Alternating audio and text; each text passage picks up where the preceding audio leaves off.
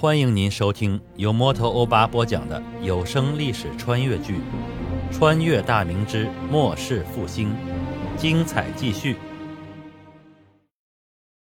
范永斗作为主人，也不愿看到客人尴尬，他笑道：“呃呃，对对对，莫非这状元楼背后有人吗？”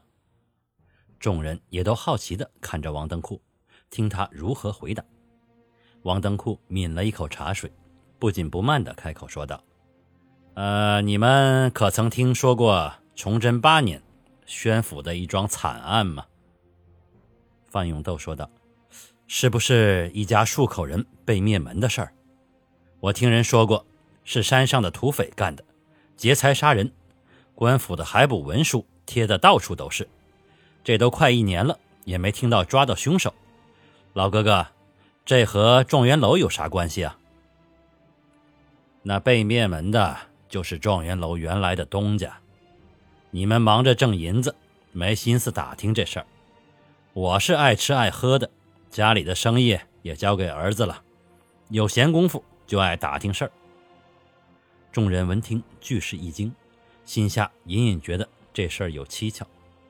王登库端起酒，喝了一小口，然后拿起筷子，夹起一口熊掌，细细的品着，满脸陶醉的神色。性子最急躁的黄永发催促道：“哎，老哥，这里头有啥牵扯？你倒是快说呀！”其余的众人也是一脸期待的神色。做生意的最怕得罪不能得罪的人，白道黑道上的关系最好能多知道一些。王登库从袖中掏出手巾，擦了擦嘴角的油渍，四下打量一番。范永斗一挥手，旁边伺候的两名侍女转身出了房间。王登库压低声音，小声地说道：“这状元楼现在的东家是大同总兵的外侄。这状元楼生意一直红火，据说一年有盈利过了万两。有人想出两万两买下来，原先的东家那是死活不干。可没过多久，这就……嗯……众人这才一脸恍然。每次到宣府。”众人都会到状元楼宴请贵客，虽然与东家并不熟悉，但知道惨案的真相后，还是有一种兔死狐悲的感觉。金良玉不忿的道：“人家一年就赚一万多两银子，居然想两万两就买下来，换谁谁都不干，最后居然灭门，还有没有王法了？”王登库扑哧笑了一声，他指着在座的众人说道：“要是平常百姓说出这句话。”可还行？那在座的诸位想想，咱们做的事儿不也是触犯了王法吗？范永斗一惊，赶忙岔开话题：“呃，来来来，不说这个，喝酒喝酒。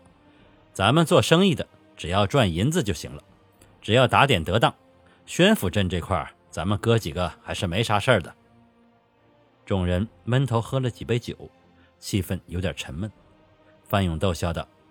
今日我爹寿辰，宣府镇分守西路的参将张大人也派人送礼物来，还有万全右卫、左卫、龙门卫的指挥使大人也都有贺礼。等过了几天，咱们这批货物出塞，回来又是巨利呀。到时候咱们多拿点银子来打点一下，诸位觉得如何呀？众人皆是点头应允，在座的都是身价十万、百万的。出手打点从来不含糊，他们知道，花出去一万两，赚回来的那是十万两，只要生意能做下去就行。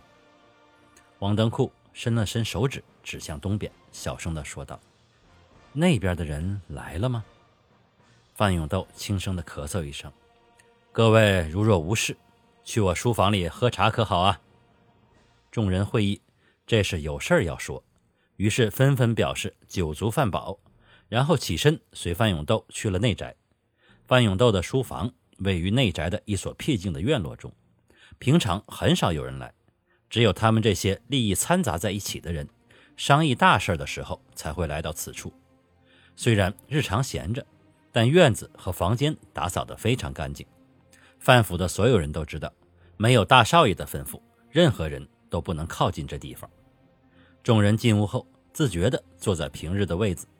范永斗四处打量后，关上房门，在主位上坐下后，小声地说道：“呃，这次那边派了个牛录张金过来，相当于大明的参将啊，就是名字拗口，叫什么孤儿马浑。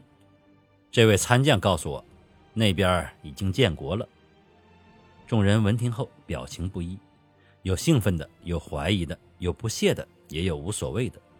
范永斗继续说道：“国号是清。”你们知道谁当了皇帝吗？就是那个四辈了，皇太极。众人开始小声议论起来。王登库手捋山羊胡子，思忖一会儿。呃，这个国号好啊，不知道是哪位高人起的，实在是高啊。众人停止议论，看向他。范永道问道：“呃，老哥哥，不就是个国号吗？何来好与不好之说？”王登库得意地笑道：“我大明上红是火德，清是水德，水克火啊，这还不是高人给起的吗？人家这是想取而代之啊。”众人闻言俱是点头称是，晋良玉却怀疑道：“起个谁克谁的名儿有那么神吗？咱们大明亿万人口，幅员万里，就那些蛮子，统共百万人口。”能灭得了咱大明？咱只是那边做生意就行。我看啊，别的少掺和。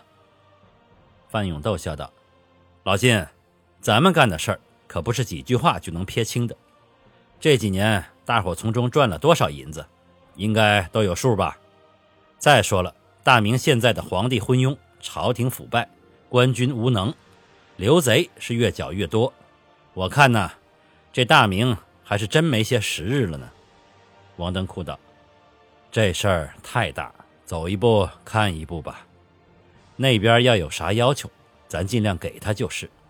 不管将来谁做了天下，咱都不吃亏。”一直没说话的翟堂突然开口道：“王老哥说的在理，咱们商人只要有人要东西，中间有银子赚，咱就卖给他。老范，这次的货咱们不是备齐了吗？”这个什么精又来作甚呢？范永斗笑道：“那边说了，这回多要粮食和药材。人家知道咱们这边旱了好几年，这些流贼草寇都是些快饿死的泥腿子。我琢磨了，那边的意思是咱们这边多往东边运几担粮食，这边吃不上饭，造反的人也就会多几个。就这么一点一点的从大明身上放血。”虽然见效慢，但总能管点用，不是？王登库也说道：“呃，我觉得吧，东边这几年是人口多了，人是多了，可战之兵就更多，种地的少，粮食就少，所以啊，才让咱们多要粮食。至于药材嘛，呃，莫非又要打仗不成？”田兰生也笑道。刚说了，咱们是商人，这又管起闲事儿来。只要那边有银子、有人参、毛皮、东珠，他要啥咱就给啥了。经商这么多年，咱啥东西都能弄来。别看那些泥腿子吃不上饭，粮食咱有的是。范永斗笑了笑：“老田说的对呀，这回王老哥，这回王老哥家里多出一些粮食。”铁器，老田和老靳负责；药材、布匹，我和翟东家、梁东家负责；黄东家和王东家负责盐和杂物。诸位有意见吗？这些都是老规矩了。众人都点头应下。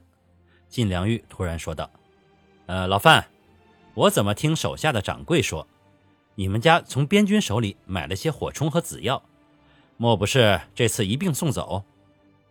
范永斗脸色变了变，强笑道：“呃，哪有的事儿？我是买了几杆火冲，留在家里防身用的。要是买的多，官军也不敢卖给我呀。”晋良玉冷笑了一下：“那些王八蛋，给银子啥都敢卖。朝廷花银子养了这些白眼狼。”王登库打断了他俩的争执：“呃，好了好了，闲话少说，还是商议正事儿吧。”小晋，你不要多管闲事儿。晋良玉不满地哼了一声，低头不再说话。